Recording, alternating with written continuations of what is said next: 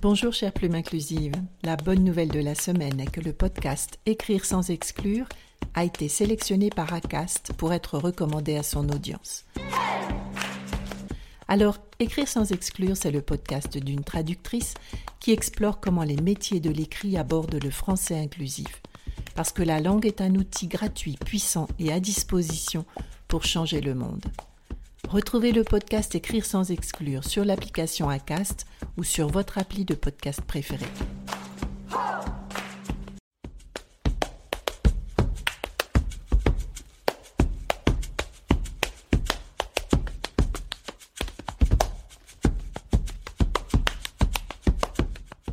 Bonjour chère plume inclusive, bienvenue sur le podcast Écrire sans exclure.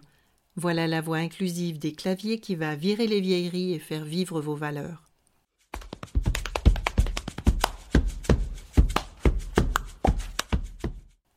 Je m'appelle Isabelle Merville, je suis traductrice et autrice de la formation Écrire sans exclure.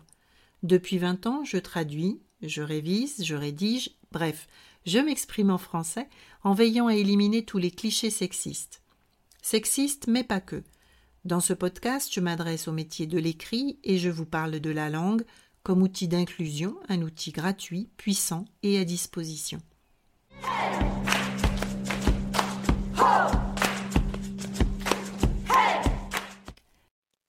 Bienvenue dans l'épisode 8 du podcast Écrire sans exclure qui traite de solutions très concrètes pour remplacer le masculin dit générique. Nous allons passer en revue des alternatives dans lesquelles puiser pour que votre style, chère plume inclusive, ne pâtisse pas de cette inclusion qui nous tient à cœur. Je vous propose de rendre visite à quatre catégories de candidats les épicènes et les petits mots, les métonymies et les composés. Et pour paraphraser Caradoc, je vais vous parler de mots que, en fait, on dirait qu'ils marchent normalement, alors qu'il marche alternativement à cloche-pied sur chaque pied. Alors faites gaffe. Ouais, c'est pas faux. Les mots épicènes sont des mots qui ne changent pas de forme selon qu'ils désignent une femme ou un homme. Par exemple, le mot linguiste. Si je parle d'une linguiste ou d'un linguiste, le mot en soi, linguiste, ne varie pas. Les mots épicènes sont pratiques si l'on veut éviter les doublets ou les fonctions. Mais le substantif n'est pas tout. Nous devons aussi traiter les déterminants, les adjectifs par exemple. Donc pour les déterminants, le plus simple en français, c'est de recourir au pluriel. Les linguistes ne nous disent pas s'il s'agit de femmes ou d'hommes. Et globalement, pourvu que le travail soit bien fait, on se fiche royalement du sexe des linguistes en question. Donc, chouette en français, le pluriel n'est pas genré. Article one point. Si le contexte ne se prête pas à une mise au pluriel, on va tout simplement doubler l'article, là où le linguiste qui rédigera les conclusions, blablabla. Pour l'adjectif qui qualifierait les linguistes, je vais chercher du côté des épicènes aussi. Par exemple, les linguistes émérites, les linguistes efficaces, etc. Et s'il n'existe pas de terme épicène suffisamment proche de ce que je veux exprimer, ben, je vais doubler. Les linguistes, experts et expertes, blablabla. L'atout majeur des mots épicènes, c'est qu'ils incluent les femmes, les hommes et les personnes non binaires. Donc grammaticalement, les mots épicènes ne sont pas du tout genrés, sont pas seulement euh, des termes regroupant les deux genres, comme certains néologismes par agglutination. Alors pardon, je jargonne un peu, mais euh, voici trois exemples qui vont éclairer ce que je veux dire par euh, néologisme par agglutination. C'est des mots comme traductrice, podcasteris, amateuris, etc. sont ces mots qui collent le suffixe féminin au bout du masculin entier.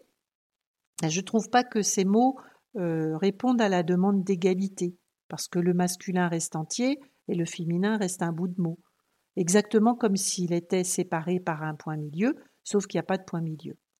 Donc la visibilité des femmes et des hommes n'est pas similaire, et d'autre part, cette catégorie de mots reste parfaitement binaire, donc elle n'inclut absolument pas les personnes qui ne se reconnaissent pas dans la binarité femme-homme. En revanche, les termes épicènes, eux, sortent véritablement de la binarité. On les reconnaît à certains suffixes qui sont plutôt d'origine grecque, les mots en ist, en log, en r, aire, etc. Et nous pouvons nous en servir pour créer les mots qui manquent, par exemple comme traducteur ou auteur, comme le préconise Alferatz dans sa grammaire. Les limites des mots épicènes dans notre recherche d'inclusion, c'est que la langue ne fait pas tout. Si je prends l'exemple des notaires et des secrétaires, il y a des chances pour que vous visualisiez des hommes dans le premier cas et plutôt des femmes dans le deuxième. Et ça, c'est parce que d'autres facteurs influencent nos stéréotypes. Et on peut lutter autrement sur ces facteurs, c'est pas la question. Mais au niveau de la langue, ça, on ne peut pas le faire. Je prends maintenant un moment pour vous parler des déterminants, des articles, les numéros, etc., qu'on va devoir traiter aussi pour qu'ils soient inclusifs et ne retombe pas dans l'escarcelle du masculin qui l'emporte. Durant les formations Écrire sans exclure, les stagiaires échangent beaucoup en travaillant les textes que je leur propose. Et leurs commentaires portent souvent sur la difficulté que présentent ces petits mots, les articles, les pronoms, etc. Et oui, travailler les substantifs et les adjectifs, ça semble presque facile quand on rencontre une série de certains, ils au pluriel, eux, tous. Alors, quelles sont les solutions pour continuer à inclure les femmes? Bien sûr, les doublets, certaines et certains, elles et ils, elles et eux, tous et toutes.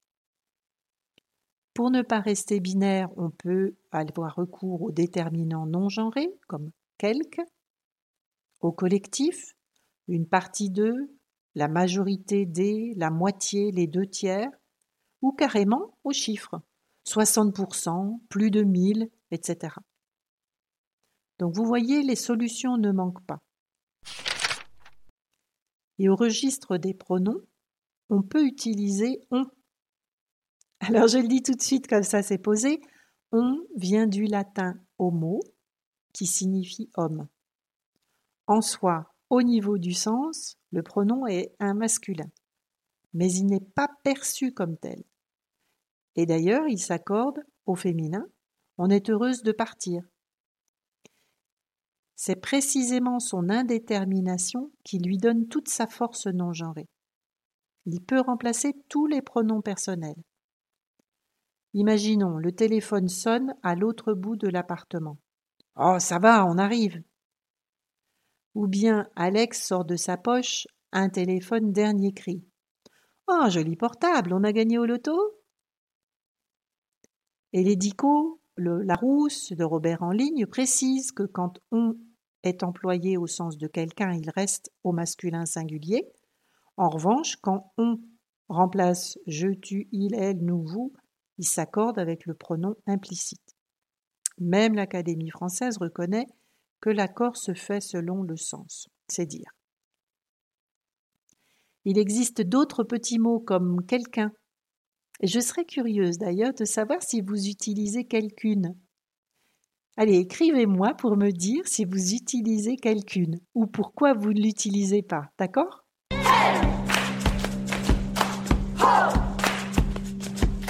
Ayez toujours de quoi noter à portée de main parce que je vous donne euh, des exemples, des références dans chaque épisode et puis je l'espère pas mal d'idées pour votre pratique de la rédaction inclusive.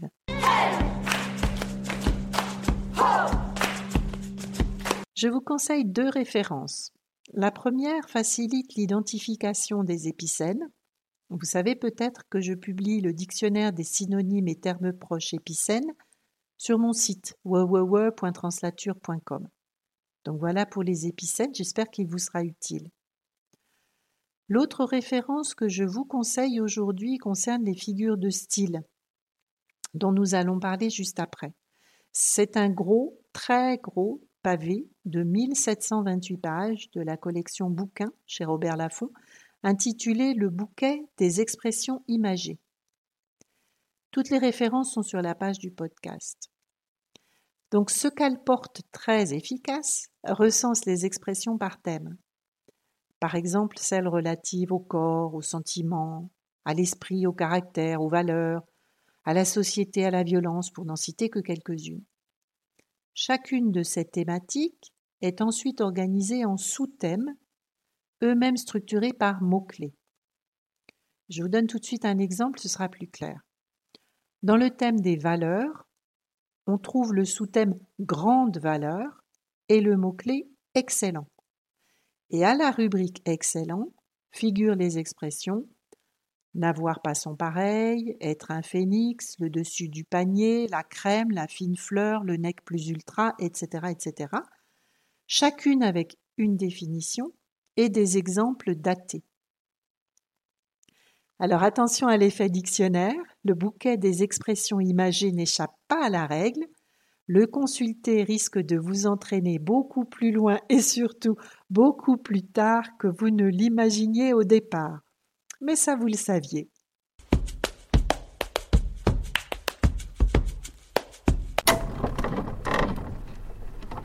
Patron, ça va? Non, j'ai pas fait les photocopies, non. Ah non. Les 700 photocopies, là? Eh non parce que j'ai pas de plus 7. bah, du coup, je me dis, c'est pas dans mes cordes. Ouais. Mais demandez à Laurent, pourquoi pas Mon collègue Laurent, bah, il est payé 1000 euros de plus que moi pour le même job, donc je pense qu'il pourra vous faire cette faveur. Hein ouais. ouais. Non, j'ai pas mis mes talons ouais. pour la réunion avec les Chinois. Hmm. Parce que ça fait mal. en fait. Vous avez déjà essayé? Non? Essayez, vous verrez, ça fait mal. C'est atroce. C'est pour ça que j'ai mis mes birques. Hein voilà, voilà, merci à Florence Foresti de nous faire rire avec sa journée vérité, dont est extrait ce rappel sur les écarts de salaire. Figurez-vous qu'en français inclusif, on peut dire la vérité avec des images. N'est-ce pas que c'est magique? Selon le type de document que vous traduisez, ou le type de contenu que vous créez, vous n'êtes pas obligé de rester collé aux doublets ou aux épicènes.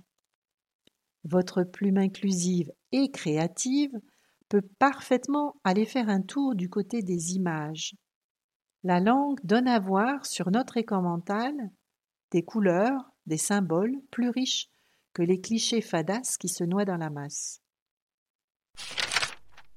Définition Métonymie figure par laquelle on exprime un concept au moyen d'un terme désignant un autre concept qui lui est uni par une relation nécessaire cause et effet, inclusion, ressemblance, etc.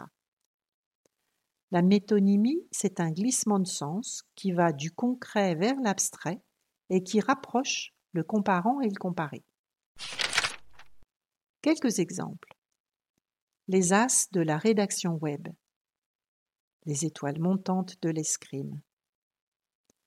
Pour éviter le doublet les Ukrainiennes et les Ukrainiens, vous pouvez préférer Et si Kiev ne s'était pas?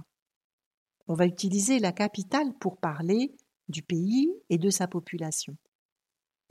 On évite à nouveau les doublets dans la phrase En s'inquiétant du sort de la cousine autrichienne, c'est d'elle-même que l'Allemagne se soucie.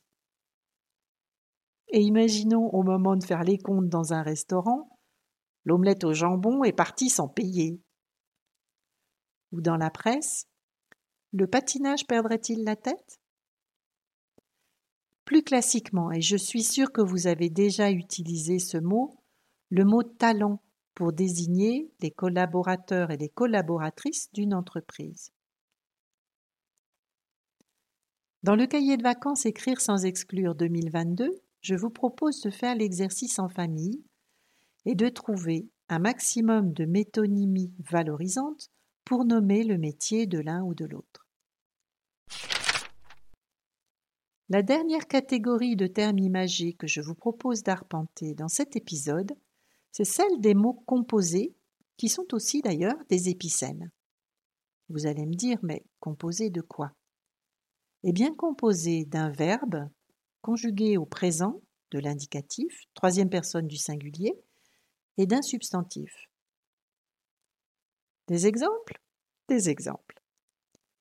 Des pisses vinaigres, des troubles fêtes, des rabat-joie, les garde-fous, les gratte-papiers, les traînes savates ou les porte-drapeaux. Voilà, ne nous privons pas de ces figures de style qui font scintiller nos écrits.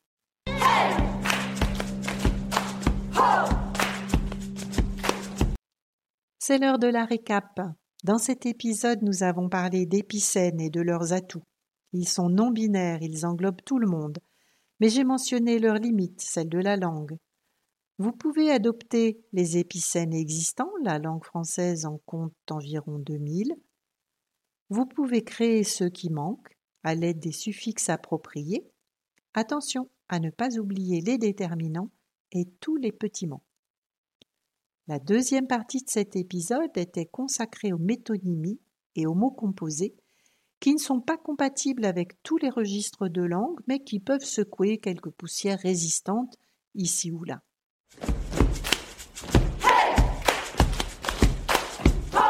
Cet épisode s'achève. Si vous l'avez aimé, vous pouvez me retrouver sur mon site web www.translature.com et sur LinkedIn. Vous pouvez vous inscrire à mon infolettre dans les notes de cet épisode. N'oubliez pas de mettre 5 étoiles et de vous abonner à ce podcast pour ne pas manquer l'épisode du mois prochain.